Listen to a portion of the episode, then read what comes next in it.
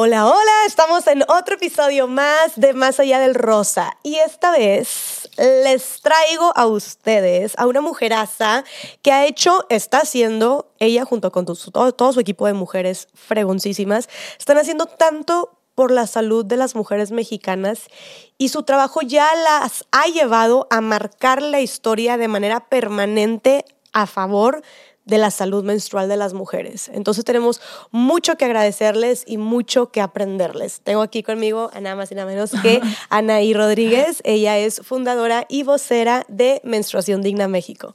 Bienvenida. Eh, muchas gracias por invitarme y gracias a las personas que se van a tomar el tiempo de escuchar este podcast. Oye, y de por sí ya, o sea, empezando con primero lo primero desde que dices tu menstruación, yo siento que desgraciadamente, la, o sea, todavía ahorita y entre las mismas mujeres, es un poquito como de que, ay, de que de qué van a hablar o de que ay no sé tema delicado o tema tabú o tema de vergüencita o tema de platicar nada más aquí en secreto con las amigas no y a veces hasta con las amigas nos da un poquito de pena hablarlo obviamente que no haya hombres presentes ni que escuchen nada porque guacala y qué asco puchila entonces no sé cómo cuando hablamos de menstruación yo pienso que al menos en México sigue habiendo un tabú muy grande al respecto. ¿Tú qué te dedicas a esto? Bueno, perdóname, primero preséntate, pero y, cuéntanos qué hacen en Menstruación Digna México, que, parte de este tabú también, ¿no? Lo que ustedes hacen. Totalmente. O sea, bueno, voy a empezar por eso y luego me presento porque, miren, para empezar, ¿cuántas palabras existen para no decir que estás menstruando?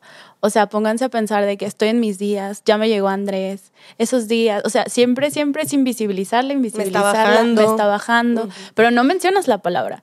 Y desde ahí, porque siempre nos dijeron que era un tema privado, que nadie se entere, a nadie dile, son esos días, va a haber dolor, eh, puedes usar, ahí están las toallas, el tampón si acaso, y se acabó. Más información no tenemos. Pero bueno, sí, yo vengo de la colectiva de Menstruación Digna México. Eh, nosotras somos una colectiva feminista, apartidista, transincluyente, que hablamos sobre temas de menstruación. En especial nos dedicamos a hacer incidencia legislativa, es decir, eh, pues no sé si se enteraron que ya no pagamos el 16% en los productos de gestión menstrual. ¡Yay! ¡Bravo! Eh, y eso gracias a ustedes, sí, gracias a todas las personas que están en la colectiva y Paulina, que, que fue la que se rifó más en coordinar esto.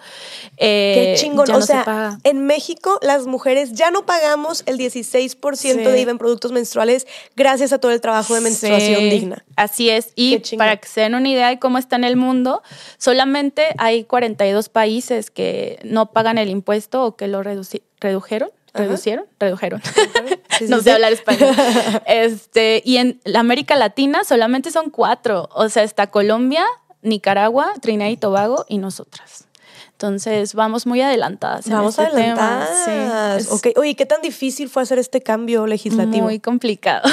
Creo que la, la, primera cosa que fue complicada fue hablar de menstruación abiertamente. O sea, lo que tú dices al principio, no había muchos espacios para hablar de menstruación en lo público, ¿no? O sea, llegar con personas tomadoras de decisiones, con diputadas en específico y hablarles de esto y decirles el por qué era importante, porque, o sea, el impuesto era un impuesto sexista, porque no hay un impuesto que paguen los hombres cis de un producto que tengan que comprar mes con mes durante cuatro décadas de su vida. No existe, o sea, pónganse a pensar, porque menstruar no es, no es que, ay, no quiero menstruar este mes, ya no lo compro, ¿no? Qué bonito sería eso, ¿verdad? tienes que comprarlo. Entonces, estábamos pagando literal un, un, impuesto por un proceso fisiológico. O sea, eso es increíble. Por una necesidad, tal cual. Y justo muchas personas no sabían que lo pagábamos. O sea, era como llegar y decirles, oye, hay que eliminar el impuesto, no sé qué. ¿Cómo que pagamos un impuesto? Y era, sí, lo pagamos. Pero quienes no sabían? O sea, eh, personas tomadoras de decisiones, ah. cuando nos reuníamos, como que ahí empezaban a ver de que, ¿cómo crees? A ver, eh, y otra cosa también, Ana, o sea, cuando hablamos de este impuesto, tal vez muchas y lo voy a decir tal cual, desde nuestro privilegio, no notamos mucho esa diferencia, no le damos importancia a ese impuesto. Decíamos, bueno, de, por poner un ejemplo, de pagar X, por ponerlo tal cual en números así simples, en lugar de pagar 100, eh, en lugar de pagar 116 pesos, voy a pagar 100 pesos. Tal vez para muchas no, no, haga, no haga mucha diferencia eso, pero hay mujeres que están en otras situaciones y en otras realidades, que claro que esos pesos es un mundo de diferencia, ¿no? Claro, totalmente. O sea, y también tenemos conciencia, ¿no? De que de repente a lo mejor el que baja el 16% con la inflación que ahorita estamos manejando, que es casi del 8%, tal vez no lo noten y, ah, y muchas personas nos escriben en redes de que, ay, es que las empresas subieron el, el, el costo, ¿no? Etcétera, etcétera. Pero bueno, la realidad es que tenemos conciencia de que a lo mejor para muchas todavía no van a poder comprarlos, ¿no? Porque justo el 16% no es un 50%, ¿no? Pero por eso estamos impulsando también la gratuidad para que pues toallas, tampones, copas o cualquier otro bien destinado a la menstruación, los discos menstruales que hablábamos antes, eh, pues puedan ser gratuitos para las, las personas que menstruan en nuestro país. Entonces creo que la importancia de la eliminación del IVA o del 16% fue esta, que no estemos pagando un impuesto por un proceso fisiológico y que de verdad em, nosotras no decidimos cuándo menstruar o cuándo no. Y pues ya afortunadamente ya no lo estamos pagando. Oye, ¿y cuándo, cuándo menstruar y cuándo no y cuánto menstruar aparte, o sea. Exacto, porque hay personas que pueden comprar un paquete y con eso están bien y hay personas que necesitan dos, tres paquetes. Claro, claro. Entonces, ¿cuándo, ¿cuándo, empiezan ustedes con esta iniciativa de ley y, o sea, y de esta reforma legislativa y, o sea, cuánto tiempo tardan en obtener este sí? Bueno, el trabajo de Menstruación Digna México se remonta a... Yo estaba trabajando en una organización no gubernamental, Oxfam México, eh, y dieron unos, unas conferencias y había gente de Oxfam Colombia que había estado muy metida en el tema de eliminar el impuesto a toallas y tampones en Colombia. Entonces yo literal cuando escuché eso agarré mi celular así yo, impuesto toallas México, y vi que pagábamos el 16% y dije, ¿qué? Pero pero porque, o sea, literal fue incredulidad, enojo, todo de por qué estamos pagando esto.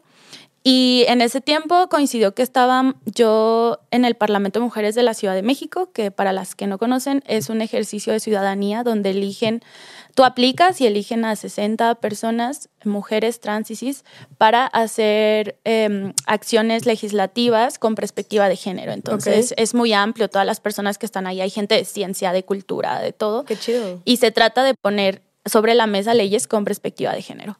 Y yo estaba ahí, entonces tenía una amiga que también, Melissa, que fue como pieza fundamental en todo esto porque llegué y le dije, oye, ¿qué crees? ¿Cómo que pagamos un impuesto por menstruar? Y me dijo, ¿qué? Y así empezó la plática.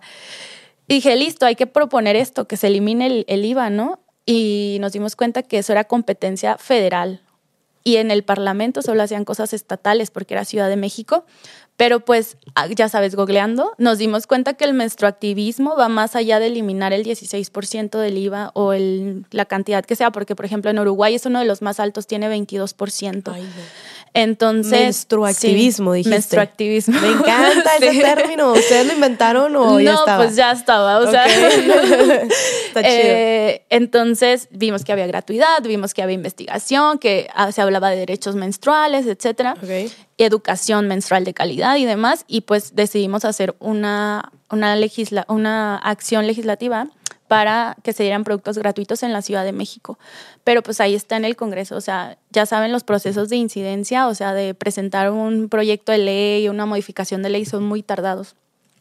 Y así iniciamos. Y literal, yo fui, o sea, gente, es que esto es cuando quieren iniciar algo, ustedes crean en ustedes mismas, porque era como mandar el tweet a personas, a organizaciones, a diputadas, de que, oye, literal, tienes un minuto, quiero presentarte algo. Y pues había gente que sí contestaba, había gente que no nos reunimos con muchas personas y al final pues quedaron las que tenían que quedar. ¿Funcionarias públicas? Sí, funcionarias públicas y también organizaciones no gubernamentales que veían temas de género y que yo dije tal vez esto les pueda interesar, ¿no? Como hablar de menstruación. Y al final se hizo un equipo chiquito con tres organizaciones, Melissa, yo, y así iniciamos, éramos cinco personas. Este, nos asesoramos con unas chicas de Argentina que se llaman Ecofeminita, que son increíbles y llevan hablando de menstruación muchísimo tiempo. Y pues ellas nos dieron así, ya sabes, la plática de esto nos pasó, cuidado con esto, nos organizamos así, bla, bla, que la verdad, dentro de los feminismos, los diferentes movimientos, yo creo que este, el menstruactivismo, es tan chiquito todavía que todas estamos así como de, ¿cómo vas? ¿En qué te ayudo? O sea, ah, muy ha habido, Sí, mucha hermandad, la verdad. Eh, Y pues ellas, las chicas de Argentina, literal estuvieron al pendiente de nosotras, yo creo, por todo un año, así de que, ¿y cómo van? ¿Y qué se les atoró? Y así nos empezamos a conformar. Hasta ahorita son cinco ejes de trabajo. Hay uno que ve específicamente temas de gratuidad en los estados, que se aprueben las leyes para que se den de manera gratuita los productos. Hay otro que vio la eliminación del IVA, que ahorita les contamos cómo fue todo ese proceso. Hay otro que ve temas de investigación y datos, porque al principio eso. no había. No nada. había datos, pero de qué, de, de cuántas De o sea, personas o sea, de- menstruaban y su, la calidad La en la que calidad. tenían los recursos o no, Sí. más bien. ¿Qué producto utilizaban? cuál-. Ahora ya sabemos que el producto más utilizado, y esto es que recién hicimos la primera encuesta nacional sobre gestión menstrual de la mano de ECITI Latinoamérica, UNICEF México y nosotras. Y ahora sabemos que el producto que más utilizan en México es la toalla desechable. Y en segundo lugar, y esto está interesante, la toalla de tela. Ah, sí. Sí. Qué raro. Sí, súper raro. Y además, el 30% de las usuarias de toalla de tela la hacen ellas mismas. O sea, como esta autogestión de la menstruación está, está increíble. Es un dato interesante que salió. Supongo que las, digo, no sé si también venga ese dato, pero las que hacen la, su propia pues, autogestión, valga la redundancia, son personas que tal vez no tienen los recursos para Sí, acceder a esto. Entonces, en su casa, con lo que tengan ahí, lo Sí, lo por falta de, recursos económicos o de acceso a los productos, ¿no? Puntos de venta también. Entonces, pero está interesante. Yo pensaría que el segundo fuera el tampón y no Claro. la toalla de. Sí, no me sorprendió que la toalla sea la primera. Ajá. Porque siento que pues es la más La más longeva. usada, Ajá. sí. Pero, pero si toalla, o sea, Sí. yo ya ni desde mi privilegio no sabía ya ni que se seguía usando la, to- la toalla de tela, ¿verdad? sí. Ok. Pues bueno, esa es la parte de, de investigación y la otra es la parte de educación menstrual. Este eje junto con el de comunicación se abrió ya después que iniciamos porque vimos la necesidad de justo, o sea, poner sobre la mesa el tema de la menstruación en redes sociales, en diferentes lugares, pues es un tema también que lleva su trabajo, ¿no? ¿Cómo lo vas a empezar a plantear? ¿Cómo vas a hablar? Sobre todo cuando fue eh, lo del IVA, lo de la eliminación, había muchas dudas, o sea, nos llegaban comentarios de, bueno, pero mejor que le quiten el IVA al papel higiénico, ese sí lo usamos todos. O porque no le quitan el IVA a los rastrillos que compramos los hombres para rasurarnos. Por. Ajá, y era como, bueno, voy a pensar Sí. que es desinformación y vamos a in- intentar hacer campañas para que entiendan el por qué esto es injusto, ¿no? Y, Claro. y salió ahí. Y el tema de educación menstrual, porque de nada nos sirve que se aprueben las leyes de gratuidad. O sea, que sean gratuitas toallas y tampones si de repente una niña no va por ellos o un adolescente eh, de repente su familia no quiere hablar sobre menstruación o a lo mejor en una escuela dicen, no, aquí no, ¿saben qué? Aquí no den nada. Entonces necesitamos también educación menstrual para que, para que las niñas, porque también nos reportaban de que de repente en las escuelas los profesores no las dejan salir más de una vez al baño cuando están menstruando. Cosas así, ¿no? Burlas, que es lo más común de sus compañeros hombres. que se burlan de Entonces- su, de su periodo. Sí, o sea, porque se mancharon la ropa, que también el término manchar está bien feo porque es como viene de ensuciar algo Ajá. y la sangre menstrual es limpia siempre, entonces eh, pues ahí para que vayan a lo largo de este podcast a lo mejor vamos a ir señalando cosas del lenguaje para que vean cómo se fue construyendo súper estigmatizado y con tabú el tema de la menstruación. Y que, o sea, ¿qué alternativa dirías tú entonces al decir Teñir que la mancha? ropa de rojo. Ok, Sí, o simplemente, sí, se tiñó mi ropa de rojo. ok, Sí. ok. Ya, porque como que esto como reafirma la parte de la menstruación siendo sucia. Siendo cuenta, sucia. Igual el término de higiene. O sea, nosotras hablamos Ah. de gestionar la menstruación. Ok. Porque. No de higiene menstrual. No, no, porque la higiene es un componente. O sea, para empezar, ¿no? La higiene, claro que debe haber condiciones higiénicas, ¿no? O sea, las personas en situación de calle, cuando gestionan su menstruación con cartón, con eh, plástico, etcétera, pues pronto tal vez eh, vaya a tener una infección, puede desarrollar una infección o demás, ¿no? Claro que debe de haber higiene, pero es uno de los muchos componentes que hay, porque también son temas económicos, porque también son temas de infraestructura, temas psicológicos, temas sociales, culturales, todo eso incluye menstruar, el ciclo menstrual en general, ¿no? Entonces hablamos de gestionar la menstruación y no de higiene. Me encanta. Y mucho menos de higiene femenina. También es como, no, Ah, sí, sí, sí, porque no todas las mujeres menstruan y no todas las que menstruan son mujeres. Oh, a ver, repite eso, por No todas las mujeres menstruan. Ajá. O sea, hay mujeres que no menstruan por alguna condición. O porque son mujeres trans. síntoma. Digo, sí, porque son mujeres trans, exacto. además, por ejemplo, el tema de la menopausia, ¿no? En un punto dejas de menstruar y sigues siendo mujer. Y no todas las que menstruan son mujeres, porque hay personas que no se identifican como mujeres y menstruan. Claro. Están las personas no binarias, los hombres trans. Entonces, claro, eh, por eso eso, higiene femenina es como, no, doble no.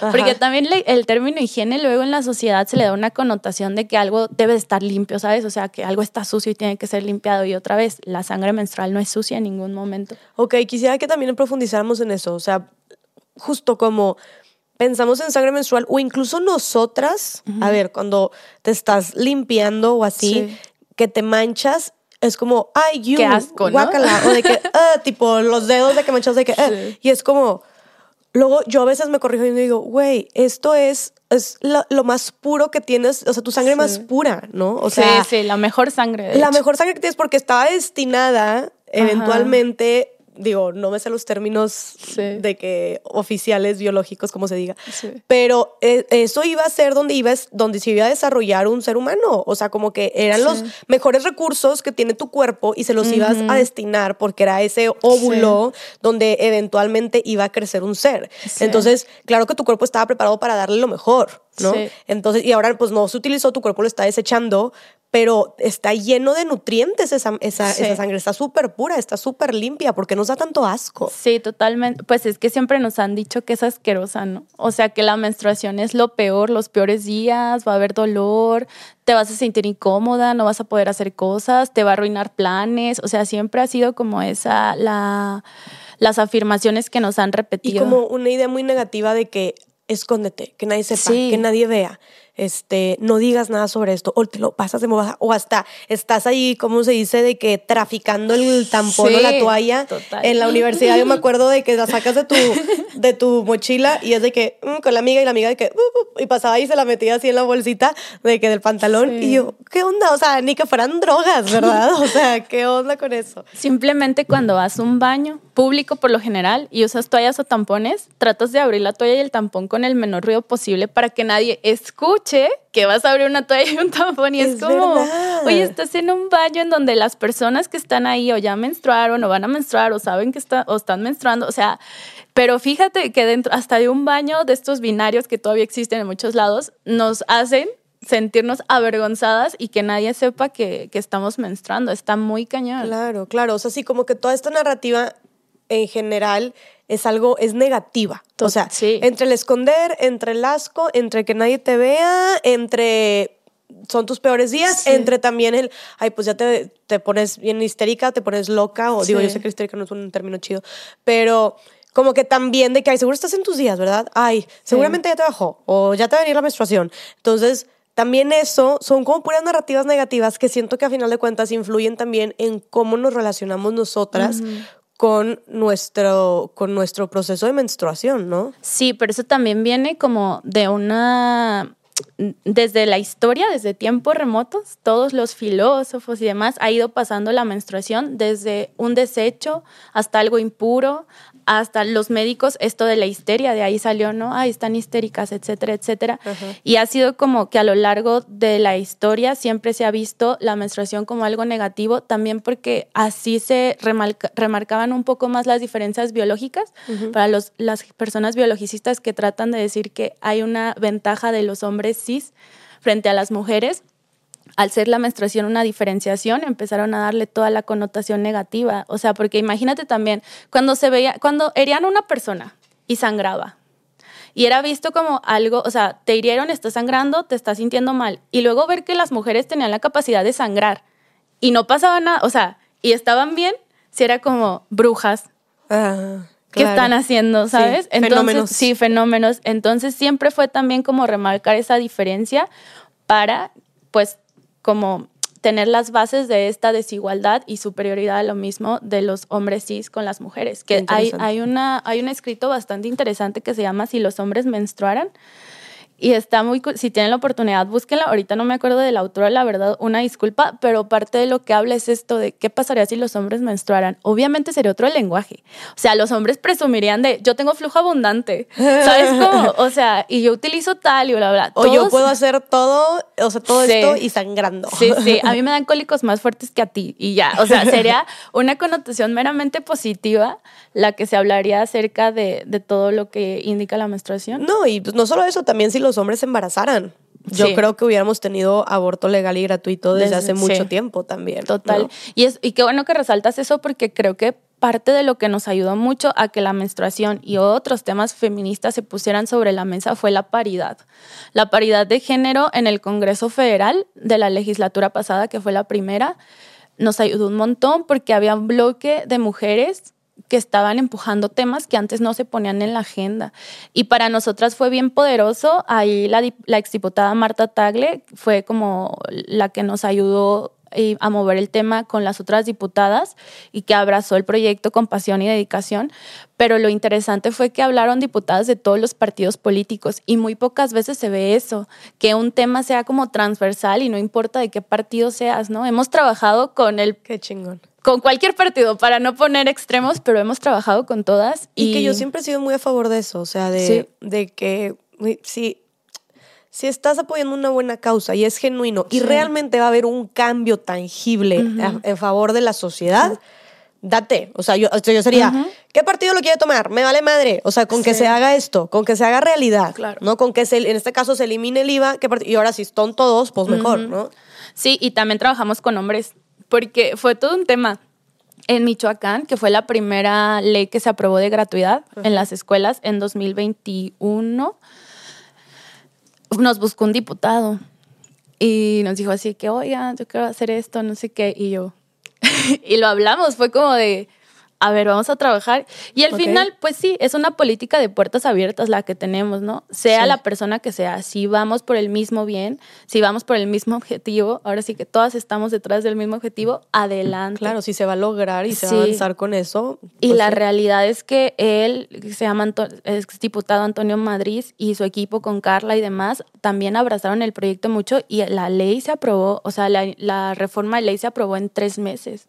Rapidísimo. rapidísimo hay unos que se tardan, años. Años, sí. Rapidísimo. Qué chingón. Y, y, eso estuvo muy interesante porque también para, para el diputado fue como aprender el lenguaje, ¿no? Le decíamos como, a ver, no se dice higiene, se dice gestión por esto y por esto y bla, bla, bla. Y era como, ah, sí. Y o sea, sí era. Sí es como el abierto a Sí, muy abierto, muy abierto. Y también siempre partimos como del reconocimiento mutuo, ¿no? Así nosotros nombrarlo a él, él nos nombraba, porque también creo que es importante saber desde las personas que trabajan en sociedad civil que sí se pueden hacer cambios, ¿no? Porque muchas veces es como de, ay, sociedad civil como que está muy apartada, pero al final creo que hacer estos cambios y reconocer que es un trabajo de la sociedad civil es increíble. Claro, 100%. Oye, Ana, y a ver, volviéndonos un poquito al tema de, lo de la sangre, de, o sea, como que este asco que la tenemos, porque se me hace muy interesante.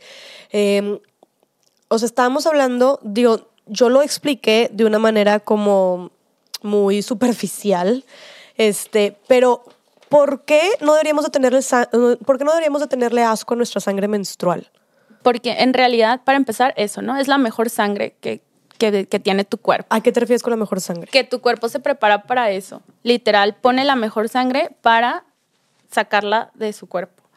Y eso, por ejemplo, algo que yo no sabía y me enteré, ahora dimos una capacitación en Tlaxcala a personas funcionarias públicas y se dieron talleres menstruales. Y, por ejemplo, nos contaba una chica que es Laia, que también está en Menstruación Digna México, que para las personas que usan copa menstrual, es más fácil, eh, pueden usar la sangre menstrual, la diluyen con agua y riegan las plantas.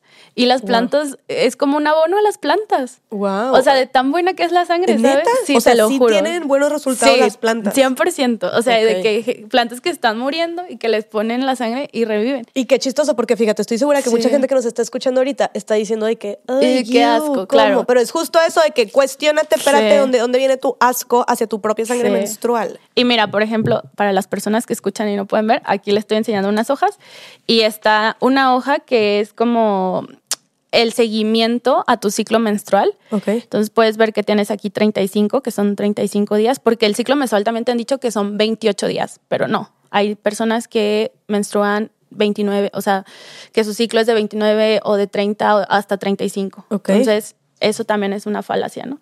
Pero bueno, entonces aquí vas este, marcando y fíjate, hay desde tocamiento del cervix para ver cómo está el cuello, desde qué color es la sangre menstrual, si marrón, rojo, rojo oscuro, rojo claro, rojo brillante, etcétera. Eh, la, este, a ver, espérame, el flujo vaginal, la abundancia del sangrado, porque no en todos los días es igual, lo sabemos. El color del flujo vaginal, el olor del flujo vaginal, también hay que olerlo. Eh, si tuviste cólicos, ¿no? Cómo se sienten tus mamas, la temperatura vaginal y lo último, pues ya son anotaciones. Entonces, este es un seguimiento muy chido que de verdad yo creo que la mayoría de las personas lo deberían hacer para conocernos mejor, porque va acompañado de esto que es el lunario emocional. Y entonces aquí tienes como un montón de emociones. Mira, si quieres, muéstralo acá a la cámara. Este es el lunario emocional. Esta era la, la, la, para los que lo están viendo este, en video, este era, esta es la, tablita donde se llevan todas estas características, lo vas marcando conforme va pasando el día de tu ciclo y, este, es el lunario, emocional. Y acá vienen todas las emociones. Pero pues estas emociones, obviamente tú a lo mejor no vas a sentirlas todas y habrá emociones que aquí no estén y tú lo puedes poner y puedes poner un dibujito. A ver, pero como cuáles hay? O sea, se supone que esas son las, que normalmente, emociones que normalmente presentas en tu ciclo menstrual. El ciclo menstrual es todo, no solo la menstruación. en tu menstruación. No, en todo, en el, ah, en el ciclo. Todo. Ok, ok. Es estarte checando todo el tiempo, ¿no? Entonces aquí, por ejemplo, eh, desde sexual, estoy más comunicativa, estoy en paz, tengo ganas de llorar, estoy más social, estoy más divertida, con mucha alegría, con, mucha energía, con poca energía, este, facilidad de tomar decisiones, ¿no? O sea, tú vas indecisa. Entonces tú vas poniendo las emociones que tienes y acá lo vas colocando. Entonces ya tú ves de repente que si, yo sé que en mi día uno estoy más indecisa y entonces si haces esto por tres meses vas a ver un patrón. Y te va a servir como también para conocerte mejor. Hay días que estás más productiva que otras. 100% más concentrada que otras, más motivada que otras. Y entonces te has preguntado si eso es una constante. A lo mejor tienes una constante, ¿no? Que en tu día 10 seas más productiva. Pero eso, o sea, neta sí está relacionado con el ciclo menstrual. Sí, sí, sí. Ok, o sea, pues porque es algo, tema, un tema hormonal. Sí, sí, y porque además todo, imagínate, todo tu cuerpo está trabajando cuando estás menstruando en tus días de sangrado. Entonces, evidentemente va a haber un cambio. Claro. Y, y está padre porque pues puedes ver y puedes tener como ese patrón y decir, bueno, estos días soy más productiva, estos días voy a ponerme el trabajo así de escribir un ensayo, ¿no? O algo así, o sea, que requieras más concentración, etcétera, etcétera. Qué chido. Y tú vas viendo cómo va avanzando. A ver, aquí está. Y luego acá están, aquí está las, una, una, una este, disculpita a los que nos están escuchando solamente por audio, pero váyanse a YouTube a verlo para que para que lo vean. Pero mira, Aquí está justo cómo lo vas marcando. Aquí vas poniendo cada emoción dependiendo de cada día de tu ciclo. Y aquí están todas las emociones. Digo, como quiera, no se preocupen para los que nos están escuchando. Este, lo, Anaí, ¿nos puedes decir dónde lo podemos descargar? Porque a mí me encantaría hacer esto con mi ciclo. O sea, ir de dando seguimiento, dices que por tres meses, ver si encontramos un patrón, una constante. ¿Y de qué nos puede servir dar, o sea, darnos cuenta de esto? Pues justamente eso, ¿no? O sea, tú saber cuándo estás a lo mejor más sensible o cuando está, y en esos días, o sea, hablábamos en el taller de hace una semana de, pues le dices a la persona, a las personas con las que convivas, ¿no? Literal, porque es hablar sin tabú de, oye, estos días voy a estar más sensible. Claro. Trátame bonito. O que tú estés consciente de que estos días estoy más sensible, no me voy a tomar nada personal, tranquila, yo ya sé que, ¿sabes? Como esa conciencia. Es súper poderoso, como esa conciencia por ti. O, oye, voy a aprovechar que estos días estoy súper energética, súper concentrada, súper productiva. O incluso también ser mucho más como pacientes con nosotras mismas, más compasivas, dependiendo de qué día. Totalmente. Me encanta. A ver, ¿y dónde lo podemos conseguir? Pues lo podemos poner en, en las redes sociales de Menstruación Digna México. En Instagram y Twitter estamos como digna-mx y en Facebook estamos como Menstruación Digna México y ahí les ponemos un link para que lo descarguen. Te late, te late que lo pónganos en la biografía o en los en las, en las historias, historias destacadas mejor, historias destacadas, perfectísimo. Entonces, pues sí háganlo. E igual sepan que, por ejemplo, estos dibujitos que están con las emociones, las hizo Laia, que es la chica que, que da estos talleres, pero ella justamente dice, ustedes pueden poner otro dibujo, ¿eh? o sea, si para mí felicidad significa una paleta, pues pon una paleta, o sea, pero que tú sepas, y también como algo que, que es un tip que les paso que mencionaba, le, le pueden poner colores. Y a lo mejor es más para las personas visuales. Como que es más fácil identificar, ah, mira, aquí está moradito. O sea. Oye, pero qué impresionante, Anaí, de que, neta, es que las mujeres estamos bien cabronas. o sea, ¿qué onda? Pero qué onda, cómo de verdad siento que no le ponemos la importancia a estos temas de ser más conscientes sobre lo que sucede en nuestro ciclo menstrual. Que ya dijiste que el ciclo menstrual, entonces el ciclo menstrual es siempre. Sí, porque somos cíclicas. de 28 a 35 días. Entonces, si, no te, si no estás menstruando, estás en otra fase, estás ovulando o estás en otra fase de tu ciclo menstrual. Pero entonces esto es durante, bueno, toda, tu vida. cuatro décadas. Cuatro décadas de tu vida. O sea, desde que tienes tu primera menstruación hasta que ya llegas a la menopausia y dejas de menstruar. Pero todo el tiempo está pasando esto, todo el tiempo estamos teniendo cambios entre, dentro de nosotras. Está, o sea, es un, es un hecho de que cambiamos mucho emocionalmente conforme va pasando todo este ciclo. Entonces, como porque no estamos poniéndole mucha más importancia y siendo mucho más conscientes de, nuestra, pues de nuestro ciclo menstrual, ¿no? Deberíamos estar hablando de esto siempre y, y, siento que se debería, se, se debería de tratar como un tema pues de salud en general de personas, iba a decir de salud en general femenina, pero no. no. Salud en general de, de personas. menstruantes, ¿no? O sea, es, es, es, algo, me está impactando mucho como el, la, la, influencia que tiene, ¿no? Pues creo que partimos otra vez de lo mismo, o sea, háganse, háganse la pregunta de cuando en la primaria les hablaron de menstruación, cuánto tiempo les hablaron y qué les dijeron. Y por lo general son como una charlita que llegan y dan, sálganse los hombres, para empezar desde ahí está mal. Está mal. Porque se tienen que incluir los hombres cis, tienen que saber lo que pasa para que las niñas entonces en las escuelas no tengan burlas porque tiñeron su ropa de rojo. O sea, ese tipo de cosas son importantísimas y porque al final de cuentas los hombres cis siempre conviven con una persona que está menstruando. O sea, de verdad, se los puedo firmar. O sea, ya sé que la toparon en el metro o en su trabajo o en su familia, pero están eh, todo el tiempo eh, al, contacto con personas que menstruan. Y además que cuando hablamos de derechos menstruales, el derecho a la educación menstrual también los incluye, ¿sabes? Tienen que saber qué pasa. o sea, esto, imagínate que tú llegues con tu pareja y le des esto, ¿no? Una pareja heterosexual. O, también de otros, ¿no? Y le des esto de que aquí está mi calendario emocional. Ahí está cuando me puedes hablar bonito, cuando tengo... O sea, o sea, que no te estés quejando. Se lo, voy a, dar a mi novio. Sí, Va a entender tantas cosas. Sí, y son cosas que, que a lo mejor, o sea, que las bajas al día a día y son funcionales. O sea, mismo si tienes que escribir una tesis o algo así, si tú ves que en tu día 14 eres más productiva, pues el día 14 yo sé que me voy a sentar a escribir todo el tiempo, ¿sabes? Claro. Y el conocimiento al final, pues es poder. O sea, tú vas a saber tus emociones, vas a saber cómo es tu ciclo. También otra de las cosas es cuando hablan con sus amigas o con las personas que hablan de menstruación, casi siempre es una quejadera, ¿no? De, ay, ya estoy en mis días, ay, ya me dio cólico, ay, estoy con el síndrome Ay, qué hueva, ya me va, ya, ya, me va a bajar. Sí, sí, o sea, siempre es negativo. Ahora, imagínense, si hacen esto con sus amigas, estaría bien interesante como que hablaran desde otra visión, ¿no? Que también no siempre, o sea, yo no les digo que vean como eh, la menstruación, la mejor cosa de la vida pues sí, para algunas personas lo es, para algunas otras no, pero que sean conscientes de que también fueron muy influenciadas porque siempre se nos dijo que era lo peor, ¿no? O sea, era como no hables de esto, hay dolor y demás. Y eso pues también tiene que ir cambiando y que es un proceso y no es lineal, o sea, yo todavía, mira, soy menstruactivista y a veces me estoy menstruando y digo, ay, no, qué pesar. Yo siempre que me, o sea, siempre que estoy menstruando, digo de que odio ser mujer. Siempre digo eso, qué fuerte, ¿no?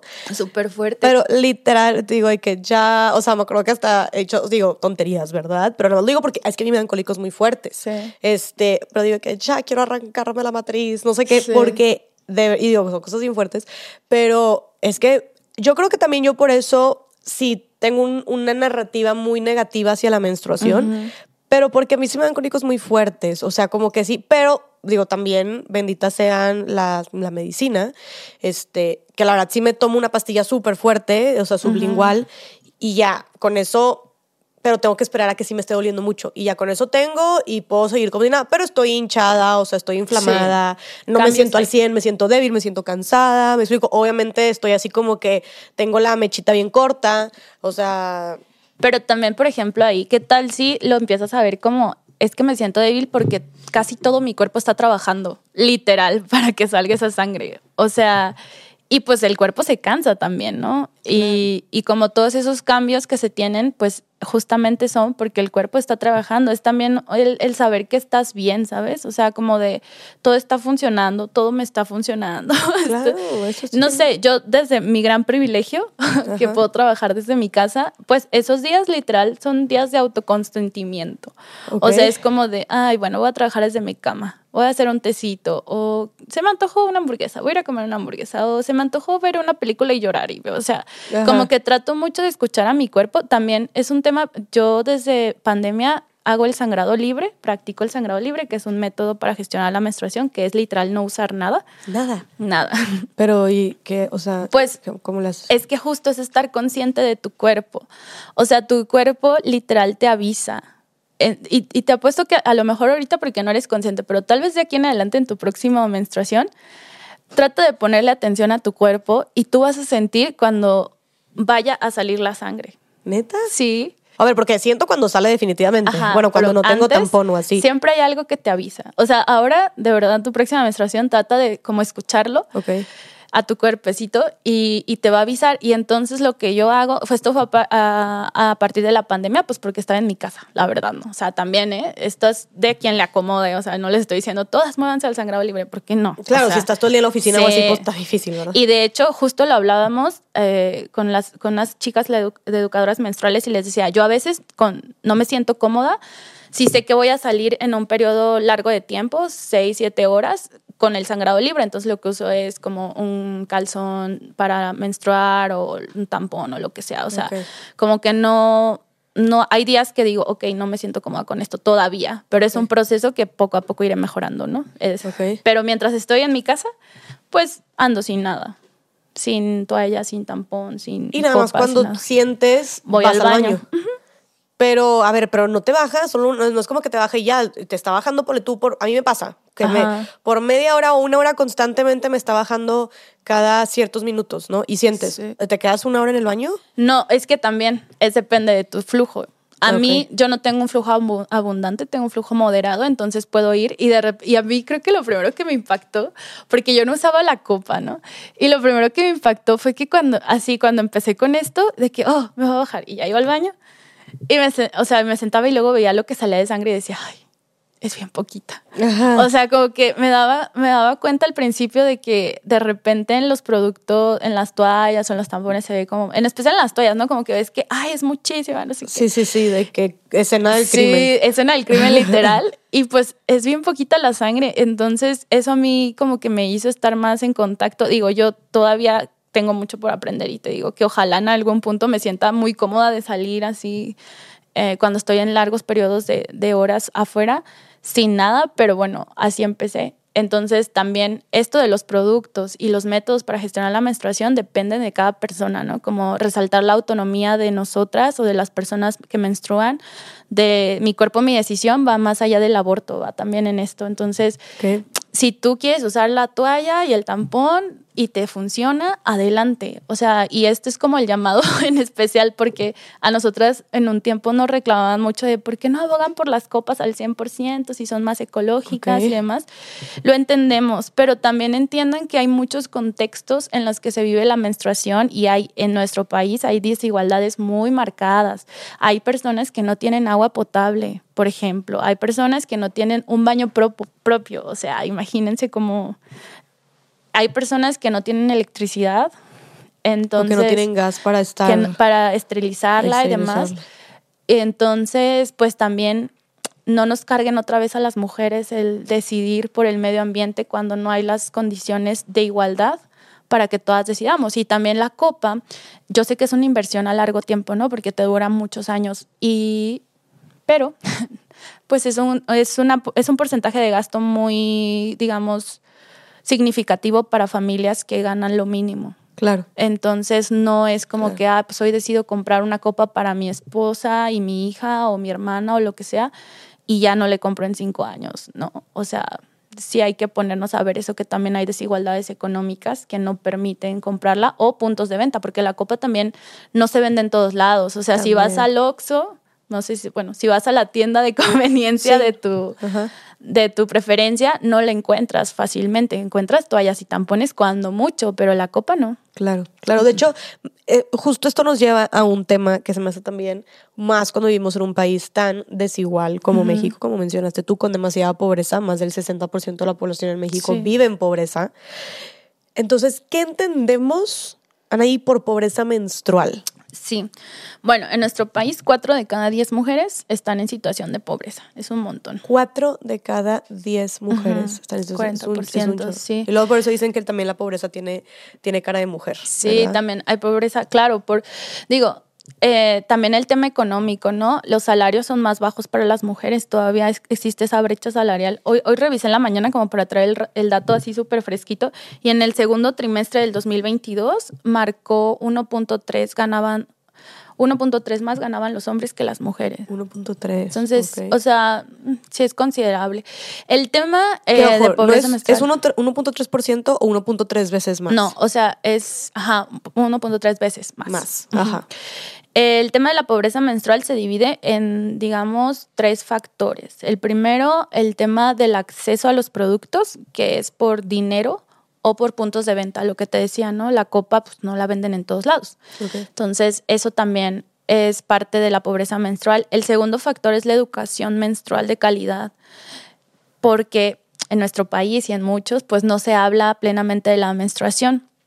Y el tercero es la falta de infraestructura el tener un baño propio, el tener agua potable, no solamente en nuestras casas, sino también en los lugares de trabajo, que eso es súper importante. En la encuesta que hicimos con SIT y UNICEF, salió que el 15% de las mujeres, adolescentes o niñas que están menstruando no tienen la infraestructura en sus, en sus trabajos o en sus escuelas para poder gestionar la menstruación. El 15%. Sí, y esto va, o sea, desde para las personas que menstruamos, desde tener un seguro en la puerta. O sea, porque si la puerta no tiene seguro, tienes que estarla agarrando. Claro. Y, o sea, un contorsionarte para poder cambiar la, la, toalla del tampón.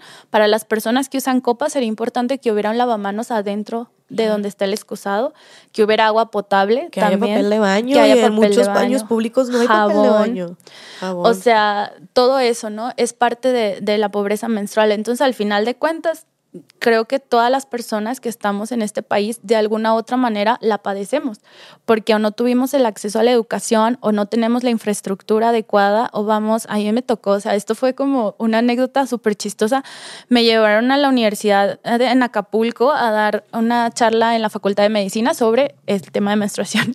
Y yo estaba menstruando y llego yo así que, oye, no, me tengo que cambiar, no sé qué, ahí están los baños y no había agua, no había papel, no había puerta, en un baño no había puerta y, y sí los dije, o sea, vean que no está tan lejano. O sea, cuando, cuando hablamos de. Tú saliendo empoderada para tu conferencia, de que yo, de hecho. Tengo la anécdota. este, pero luego la gente se, se cree que es muy lejano, ¿no? No tener dinero a los productos, pero va mucho más allá. Tú puedes comprar toalla, tampón, lo que sea y saber cómo se usan y conocer todos los métodos existentes y demás, pero luego llega el momento en que dejas de hacer cosas cuando estás menstruando. Literal, o sea, porque dices, no, no voy, a, no voy a salir a la comida porque no me vaya a manchar la ropa otra vez, ¿no? A teñir. O sea, entonces te afecta también. O sea, el, tema de, la menstruación vista como un asunto público es por eso, porque literal nos está cuarteando a las personas que menstruamos el acceso a derechos básicos como la educación. Por ejemplo, en México, cuatro de cada diez niñas prefieren no estar en la escuela cuando están menstruando. Es un montonal. Cuatro de cada diez. Es un montonal. Hay unos que no van. Sí. O sea, no van no van y llegan a perder el 20% del ciclo escolar casi. Pues sí, es que échale eso por mes. Por mes y por el año escolar. Cuatro, o cinco días por mes y luego el año escolar. No, es un chorro. Es un montón. En, en, eh, como paréntesis rápido, no sé, seguramente lo viste, este documental que me pareció magnífico, de hecho ganó un Oscar, el de Period. Sí, sí, sí. Qué interesante. Eh, bueno, esto es, específicamente, fue específicamente en la India, ¿no? Este documental, donde hay un tabú y un estigma tan grande hacia la menstruación que literalmente, pues muchas niñas igual no iban a la escuela, pero no se les dejaba tampoco entrar de que a los templos, a las sinagogas, porque decían que tenían un espíritu dentro, el diablo, este, que estaban, como se dice, malditas. Em, también había unas que incluso, esto, esto ya es en África, que era Chau, creo que era Chau, no, no era Chaupadi. Había en Nepal. En, Nepal. las casitas que son especiales. Sí, es Chaupadi, sí, sí, sí, Creo que sí. No sé cómo se pronuncia, la verdad, si hay una persona nepalí por ahí. Ajá, pero sí, las casitas que las exiliaban a las niñas que estaban, o, jóvenes, mujeres que estaban menstruando, las exiliaban, las ponían una chocita de que al aire libre, aparte estamos hablando de que eran lugares que generalmente estaban, este, ¿mande? Fríos. Fríos, ajá, y lugares que estaban también al aire libre en el campo. Entonces, muchas niñas, o sea, o sufrían de que pues obviamente frío, estaban a la intemperie, que se enfermaban o habían animales salvajes alrededor o también pasaba gente por ahí que las podía violentar y era porque le está, o sea, está menstruando, tiene ahorita un demonio dentro o puros estigmas y tiene que estar alejada, ¿no? Entonces, qué fuerte también que, o sea, es algo de que las niñas dejan de estudiar. Pasa aquí en México y pasa en África, pasa en India y en quién sabe cuántos otros lugares que no tienen los recursos. Sí, o sea, en realidad eso es parte de lo que te decía que cuando las religiones también han sido parte importante de esto. O sea, en la Biblia, en Levético, creo que se pronuncia, y lo acabo de, porque hice mi tesis sobre menstruación también, y ahí lo puse, en el Corán también, y hablan de esta impureza, literal. ¿En serio? Así, literal, que es impura. Sí, ¿Así dice? Sí. Entonces, desde ahí, pues empezó a crear como esta construcción del lenguaje, de que la menstruación era impura, de que la menstruación es un desecho. Y además, o sea, todavía hay muchos tabúes de que, no sé, aquí en México, si haces tamales cuando estás menstruando, no salen. ¿En serio? Sí. ¿Dónde? ¿Quién dice eso? Sí, mucha gente, eso es un dicho. No manches. ¿Y qué más dicen? O sea, por ejemplo, en, en España, varios de los tabúes que había era como que no te acercaras, que no, que no hicieras vino cuando estabas menstruando, que la mayonesa también, no sé por qué la mayonesa, que no hicieras mayonesa cuando estabas menstruando, o sea, cosas súper específicas porque la echabas a perder. Okay. Y tú así, ok, entonces viene desde ahí, ¿no? Que justamente siempre se ha visto como eso, como algo impuro, como, como algo que, eh, que te va a hechizar si lo, si lo tocas o demás. O sea, porque justo en la Biblia viene eso, que no pueden tocar a las mujeres cuando están menstruando tienen que esperar a que terminen de menstruar. No manches. Sí, y, y bueno. ¿Qué daño le ha hecho todo eso? Y de ahí que las niñas, pues, o sea, bueno, de ahí y que han pasado los años y demás, mismo en los comerciales, que antes se, se pasaba, cada vez menos, pero si se ponen así comerciales de, tam, de tampones o de toallas en los noventas y vean el lenguaje que utilizan, es como siéntete libre, siéntete cómoda, que nadie note que estás menstruando. Así es como, ¿por qué me sentiría incómoda? ¿Por qué no me sentiría libre? ¿Y por qué nadie debería notar que estoy menstruando, no? Claro. O sea, como que se reafirmaba este lenguaje de que está, está mal, nadie lo tiene que ver, nadie tiene que saber. Sí, sí, sí. Y... O no puedes sentirte, o sea, o pareciera que no te sientes así. Ajá. Entonces yo te ofrezco como si sentirte. Sí, que es una incomodidad. Porque afirmas que de cajón no te sientes así. Claro. Sí, es todo este discurso también que fomenta el estigma hacia la menstruación. Oye, pero te interrumpí, estabas diciendo lo de la pobreza. Entonces es que había, o sea, estabas, continuabas diciendo que hay muchas niñas que, que no, en México, que no van a estudiar porque no, donde, o sea, en sus escuelas no tienen las instalaciones mm, que puedan cubrir estas necesidades este, al momento de menstruar, ¿no? Y sí, y las niñas llegan a faltar tanto que, que pues hay deserción escolar y entonces eso las pone en una situación de mayor vulnerabilidad desde matrimonios forzados, eh, trata de personas y demás. Y lo, lo, más importante también creo que es cuando las niñas siguen asistiendo, ya se empieza a ver una brecha de género, de desigualdad de género, porque todos los conocimientos que no adquirieron esos días, que es como un mes aproximadamente el que llegan a faltar, no se los van a reponer.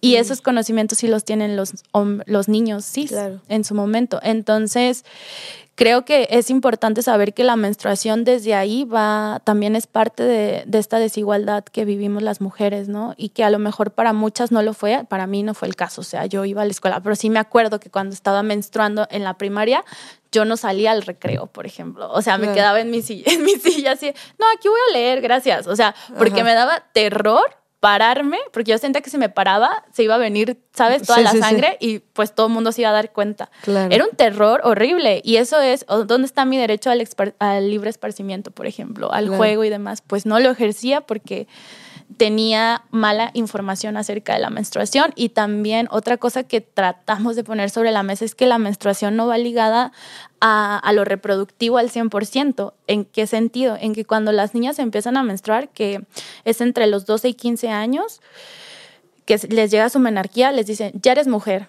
ya te puedes embarazar, te tienes que cuidar. Y todo así, pues sí me puedo embarazar, pero también puedo no embarazarme y sigo siendo una niña, ¿no? O sea, entonces como que se liga mucho a eso. Hay, hay mujeres que menstruan toda su vida y no quieren ser madres y no van a ser madres. Entonces eh, es importante también como desligarlo desde esa parte Qué, fuerte también esto de ya eres mujer, ¿no? Sí. Ya es, ya es mujercita. Sí. o sea, me acuerdo que, es me acuerdo que hasta la familia peluche de Vivi, ah. que cuando le baja, digo, pues también como era la familia peluche, pero que era, Vivi ya es mujercita y que la, todos le aplauden y Vivi muriéndose de pena. Y era de que creo que le dieron un pastel y hicieron fiesta porque ya era mujercita porque le bajó. Pero también, a ver, hay niñas, o sea, porque, porque menstruó. Hay niñas de, o sea, yo tengo una amiga que le bajó, que le menstruó por primera vez a los nueve años. O sea, y otras a los doce. A ver, no eres, no eres mujercita a los nueve años, discúlpame, ni a los diez, ni a los doce, o sea, ni a los catorce. O sea, este tema de que se le, que, que se le ligue, nunca lo había pensado, pero que se este, ligue la, la menstruación con el ser mujer. También como si ser, o sea, como si fuera algo atado a nuestra esencia o que definiera nuestra esencia de ser mujer. Cuando, como cuando dijiste tú, no todas las mujeres menstruan y no todas las personas que menstruan son mujeres. Y en un punto las mujeres cis van a dejar de menstruar y van a seguir siendo mujeres. O ahí, ¿qué pasan a hacer? Ya entes ahí. O sea, es súper fuerte el discurso. A mí, ahí voy a balconear a mi madre. Mi mamá me hizo una. O sea, yo llegué a mi casa porque yo estaba con mi, abuela, con mi abuela cuando tuve mi primera menstruación y llegué a mi casa y mi cuarto así lleno de rosas y de ya eres mujer, no sé qué, yo así, no, ¿ustedes creen que me lo volvieron a hacer? Nunca en la vida, o sea, nunca más recibí eso. Pero era eso, ¿sabes? Como de ya eres mujer, eh, cuídate, no sé qué, bla, bla. Y así, ok, sí, yo me tengo que cuidar porque pues, me tengo que cuidar, pero, pero en el sentido de también enseñen a los hombres cis a que o sea, siguen siendo niñas. Cuidarse de qué, de quiénes. O sea, si yo soy una niña y estoy jugando, ¿por, qué me tengo que estar cuidando de no quedar embarazada? O sea, como todas esas cosas que, que no, no se reflexionan, porque creo que ese es otro problema, que todo lo que nos han dicho sobre menstruación no lo reflexionamos, no lo pensamos, o sea, como que son cosas ya dadas, ¿no? Así, ah, bueno, ya soy mujer, ¿y qué significa eso? ¿Y por qué? Y bla, bla, bla. Claro. Entonces creo que ahora se está abriendo en muchos espacios el hablar de menstruación y que eso nos va a permitir que pensemos muchísimo más allá las cosas. Claro. Ana, y algo que a mí, o sea, justo eh, volviendo al tema de la pobreza, la, la, neta, algo que a mí me... No sé, es algo que esas, de esas cosas que piensas y te duelen un chorro y dices, dices, no manches, qué cañón, o sea, es algo que me mueve mucho, es cuando pienso, a ver, y esto siempre me pasa, pues sí, cuando, cuando me está bajando, cuando estoy menstruando, de que me estoy muriendo de cólicos y bueno, me tomo mi pastilla y ya todo bien, pero pues me acuesto en mi casa, tengo el privilegio también de poder darme unos días y ser dueña de mi tiempo. Entonces me acuesto en mi cama, me pongo mi, mi cojincito, me preparo mi té, me pongo a ver una película, lo que tú quieras. La medicina me calma, tengo en mi mano todos los productos menstruales que te puedas imaginar como para satisfacer mis necesidades y lo que tú quieras. Y luego yo digo, ¿cómo le hacen neta las mujeres en situación de calle? O sea, yo decía, no me puedo imaginar dije, que haya alguien que le que tenga, o sea, que le tenga el mismo dolor que yo tengo con estos cólicos, por ejemplo, o que tenga también un flujo muy abundante. Claro. ¿Cómo le hacen esas mujeres? ¿Cómo le hacen si no tienen, si no pueden comprar unas toallas o si no pueden comprar un tampón? ¿Cómo le hacen, obviamente menos una copa? ¿Cómo le hacen este, si no pueden tener acceso a una medicina, porque yo, o sea, yo sintiendo los cólicos, que ojo, también ya me dijeron muchas personas de que, oye, no es normal, que tengas tantos cólicos. Exacto, o sea, lo que te iba a decir. checar. Pero, este, que, y, y, sí, o sea, y sigo con la ginecóloga y todo ahí, pero no sé, creo que todo bien, al parecer, pero pues siempre, siempre me han dolido mucho los cólicos. Digo, siempre he tenido muchos cólicos. Pero el punto es que yo pensando, alguien que se sienta como yo ahorita, pero que está en una esquina tirada en la calle, de que no me puedo imaginar, o sea, de verdad, qué terrible. Entonces, ¿qué pasa con las mujeres que están en estas situaciones tan deplorables? ¿Cómo viven ellas este tema de la gestión menstrual? Es súper es súper complicado porque, a ver, en nuestro país, eh, siete de cada diez mujeres compran los productos mensualmente y reportaron que en promedio gastan 90 pesos. Ok. Está decente, ¿no? O sea, digo, para muchas personas esto va a significar mucho, para otras no. Pero si haces la multiplicación, son como mil pesos anuales, entre cuatro décadas, como unos 40, 43 mil pesos ¿no? Que gastas a lo largo de tu vida en solo productos de gestión menstrual. Ni siquiera estás contemplando medicina, ni siquiera estás contemplando a lo mejor las personas que toman test, etc. No, eso es ginecóloga, esos son gastos aparte. Entonces, muchas personas no tienen este dinero, como las personas en situación de calle, las personas privadas de su libertad también. No sé si con Saskia, porque estuvo acá, hablaron de cómo es la menstruación en, en, Fíjate que no. en las prisiones. Bueno, nosotras trabajamos con Mujeres Unidas por la Libertad y nos brindaron varios testimonios de mujeres que habían estado privadas de su libertad por un tiempo y cómo habían gestionado la menstruación dentro y así, o sea, nos decían de que en los lugares que te llegan a dar, te dan tres toallas, ¿no? O sea, una cantidad mínima que claramente no te alcanza a cubrir todos los días que estás menstruando y que adentro venden los productos de gestión menstrual, pero ¿quién puede comprarlos? Las personas o que trabajan ahí o que tienen una familia que les da dinero o que tienen familiares que les llevan los productos. Eh, las personas que no tienen ninguna de las anteriores, pues lo que usan son, em, lo que hacen es con las playeras, como cortarlas y hacer como tipo toallas, por así decirlo, de tela, eh, que al final pues está mal porque el Estado, o sea, la ley está, porque nosotras trabajamos eso, que les tienen que proveer estos productos básicos y no se los provee.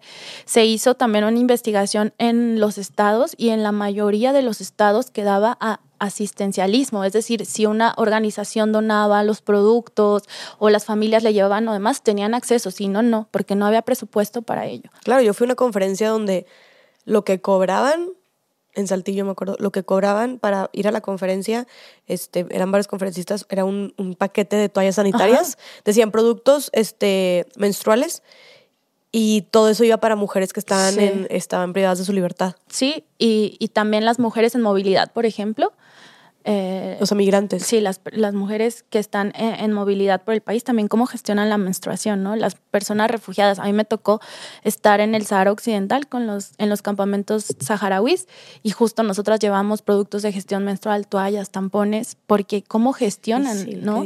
Y volviendo a las personas en situación de calle, bueno, las personas en situación de calle lo que hacen es justamente utilizar a veces cartón, bolsa de plástico. Ahí Copred y Caracol hicieron un informe que si lo buscan, pónganle Copred, Caracol, menstruación y va a salir. Este, y justo hablan de esto, ¿no? De cómo se vive en la Ciudad de, de México en específico, porque se hizo acá el tema de la menstruación, pero al final de cuentas, más allá de acceder a los productos, también es dónde están las instalaciones. O sea, porque yo me acuerdo que pregunté, ¿cómo creen que gestionen la menstruación las mujeres privadas de su libertad? No, pues van a un baño público. Y yo, ¿y cuántos baños públicos hay aquí? Y todas, no, pues aquí en el centro no hay ninguno. Ah, entonces no es tan sencillo. O sea, no es como llegar a darles un producto de gestión menstrual, es justamente brindarles todo esto para eh, que puedan gestionarla de una manera adecuada, ¿no? Y lo que reportan, y también salió en la encuesta, es que muchas personas que no tienen el dinero para comprar los productos, lo que hacen es prescindir de alimentos, medicamentos u otras cosas para poder comprarlos, porque volvemos a lo mismo, menstruar no es opcional. Claro. Entonces lo tienen que comprar, ¿no? Y, y las personas en situación de calle de repente pues eligen entre ese día comer o comprar sus productos. Y más allá de eso, porque en Puebla, por ejemplo, nos salió en la encuesta nacional que muchas personas dejan de comprar alimentos o medicamentos para poder comprar los productos. Que no están en situación de calle, ¿eh? No están. No están. Nada más están, pues están en, una situación de, pobreza. Sí, sí, están en situación de pobreza. Entonces, eh, es importante por eso como hablar de estos temas y como empujar que haya una gratuidad universal para todas las personas. ¿Y cómo vamos con eso? O sea, en México ustedes ya lograron que, mm. que le quitaran el IVA a los productos este, de, gestión de gestión menstrual. No es suficiente, sabemos. Entonces, ¿ustedes están impulsando también que estos productos sean gratuitos? Sí, así es.